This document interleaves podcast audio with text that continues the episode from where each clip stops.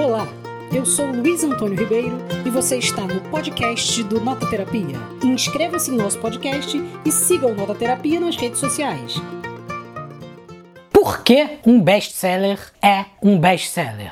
Why is a best-seller a best-seller? Por que um best-seller é um best-seller? Quer escrever um best-seller? Fica aqui hoje que a gente vai responder essa pergunta.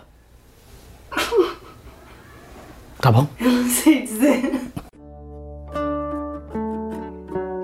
Eu gosto muito da categoria de best-seller, porque ela é uma categoria meramente capitalista, né? Dos mais vendidos. Então você dizer que um livro deve ser lido ou não porque ele vendeu muito, é praticamente você dizer que vai comer mais porque já comeu. Então, assim, parece que não tem muita lógica. É uma lógica puramente capitalista de que você vai consumir aquilo que está sendo consumido e você não vai consumir aquilo que não está sendo consumido. Então, uma coisa importante pra gente começar a pensar no best-seller, se você quer escrever um best-seller ou quer falar mal de best-seller, é que o que produz um best-seller é uma plena adequação ao próprio tempo, em relação a tudo que circunda ele, né? Mas também não dá pra gente dizer que se você seguir uma determinada norma e regra de diversos pontos de adequações ao próprio tempo, você vai escrever um best-seller. Porque não é assim, também tem uma grande dose de acaso. Eu gosto muito do que o escritor César Aira, um argentino, diz, que ele diz que a literatura, de um lado, é quando você faz uma espécie de intenção desviada.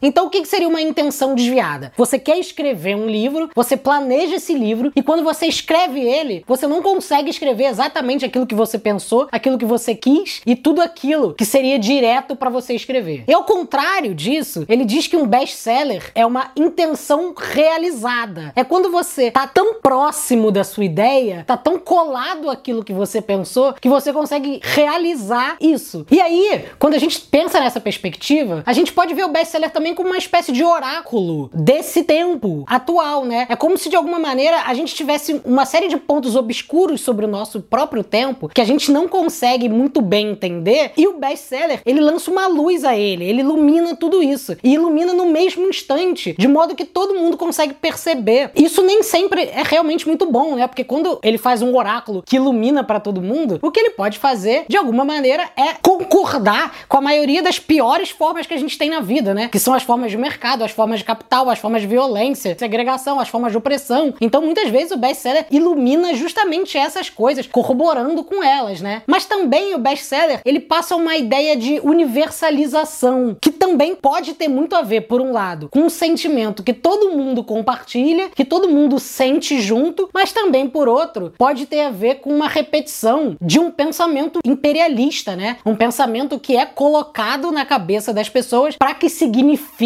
uma pretensa universalidade, em que todo mundo, do, do Japão aos Estados Unidos, aos índios americanos, aos povos de uma tribo africana, sejam tocados pelo mesmo sentimento. Isso é impossível. Então também tem nessa pretensa universalidade dos best-sellers muito de um pensamento imperialista que quer impor ideias, né? Uma outra coisa, uma outra característica que é muito comum nos best-sellers e de alguma maneira faz com que ele, ele ganhe uma grande visibilidade é o fato dele ter, primeiro, um certo exotismo, um certo fetichismo e ele promover um olhar que a gente sempre percebe a partir da distância, sabe? Então, assim, o que, é o exotismo? O exotismo é geralmente dar uma olhada na cultura que tá não exatamente muito próxima a gente. É muito comum, por exemplo, a gente ter muito best-seller sobre a cultura do Oriente Médio, o Caçador de Pipas, a Cidade do Sol. Ou então, quando a gente vai ver aqueles clássicos de banca, Júlia e Sabrina, geralmente as histórias aconteciam em praias paradisíacas, em ilhas. Então, ter uma certa distância que tem uma história um pouco exótica de uma pessoa faz com que a gente também sinta que ali tá acontecendo alguma revelação, que a gente pode entender alguma coisa do universo. E o fetiche também tem, mexe muito com os nossos desejos de consumo, né? É só a gente dar uma olhada na literatura erótica inteira, que sempre tem homens poderosos, um CEO, e também muitas cenas de uma sexualidade reprimida, em que ali acontecem as maiores loucuras loucuras da vida e você lê no seu cotidiano normal, entediante. Então, essa distância promovida entre uma vida que todo mundo gostaria de ter, porque ou revela os segredos de uma humanidade que a gente precisa descobrir e o cotidiano não permite, ou revela também um segredo do corpo que a gente não pode praticar durante a nossa vida. É muito comum aos best-sellers terem uma moral muito clara. Então a gente vai ler um best-seller e automaticamente vem uma frase de efeito na nossa cabeça. Eu lembro aqui uma do Paulo Coelho, que é aquela: quando você deseja uma coisa de todo o coração, o mundo inteiro conspira para realizá-lo. Ou então o livro que conta uma história de superação em que uma criança passa por uma série de dificuldades e no fim ela vence e a gente vai entender que se você persiste na vida, a famigerada meritocracia, né? Se você persiste na vida, você vai conseguir. Então ele sempre tem uma ideia no best-seller de que alguma coisa que não deveria e que não seria muito comum ter acontecido, extraordinária, fantástica,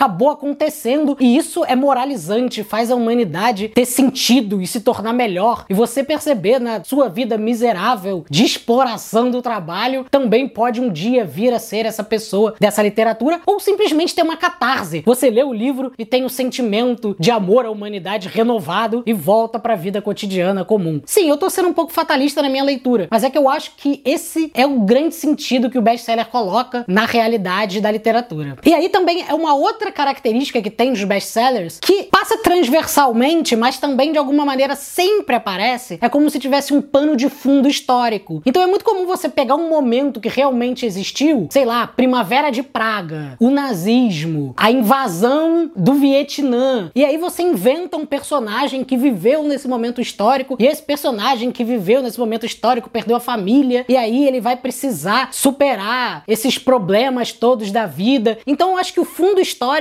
dá uma ideia de que a gente está aprendendo alguma coisa da história. A gente pode ter um exemplo do Ken Follett, que faz muito isso. O próprio Milan Kundera utiliza panos de fundos históricos. O Saramago utilizou de algumas maneiras fundos históricos. Isso não é uma crítica, não é um elogio, mas ter um fundo de que você ao mesmo tempo que está lendo uma história de ficção, está aprendendo algo de história, é muito importante também para um best-seller, porque faz parte do best-seller parecer ser mais inteligente do que ele é. É como se ele estivesse te contando uma coisa, te ensinando uma coisa que você vai ler, vai se emocionar e vai tirar uma grande lição moral, histórica e didática para tua vida. Mas assim, nem tanto, né? É como se ele tivesse uma premissa absolutamente genial que vai transformar vidas, mas no fundo ele acaba não transformando vidas. O que ele faz é transformar a vida de quem escreveu o livro e vai vender 50 milhões de cópias e depois vai lançar um livro muito parecido com esse e depois vão aparecer uma série de outros livros de outros autores com títulos muito parecidos com esse que vendeu muito e depois isso vai se espalhando até que a gente perca completamente o interesse sobre esse assunto e venham as críticas dos acadêmicos dizendo que isso não é um tema interessante, que isso não dá boa literatura. E aí, daqui a pouco surge um outro tema, uma outra história, uma outra coisa que tá fazendo sucesso. O best-seller o que ele faz é repetir as mesmas fórmulas de sempre pro mesmo público de sempre para atingir o máximo de pessoas que ele conseguir. Enquanto que a literatura, que é aquela desviada que o Cesar Aira falou lá no começo, é aquela que mesmo que tente atingir o máximo de pessoas que conseguir, ela não vai realizar esse desejo dela. Por isso, talvez ela consiga enfrentar mais o próprio tempo, consiga enfrentar mais todos os tempos e talvez ela tenha mais chance de se tornar um clássico, né? Esse vídeo não serve para dizer que você não deve ler best-sellers. Eu leio best-seller, eu adoro ler best-seller. É simplesmente pra gente poder entender um pouco como eles funcionam, pra gente ler e mergulhar nessas histórias um pouco mais cascudo, pra gente não ser facilmente seduzido pelas artimanhas literárias. De alguma maneira, se a gente for perceber, existem determinadas fórmulas de escrever esse tipo de livro, e se a gente não fica muito atento, a gente acaba caindo. E é sempre bom resistir um pouco à literatura que a gente está lendo, né? Nem sempre a boa literatura é a literatura fácil. Na maioria das vezes, a boa literatura, aquela que vai mexer mais com a gente, é aquela que dá algum desafio para nossa cabeça, para o nosso corpo e para o nosso coração, não é mesmo? E essa foi mais uma nota literária do Nota Terapia.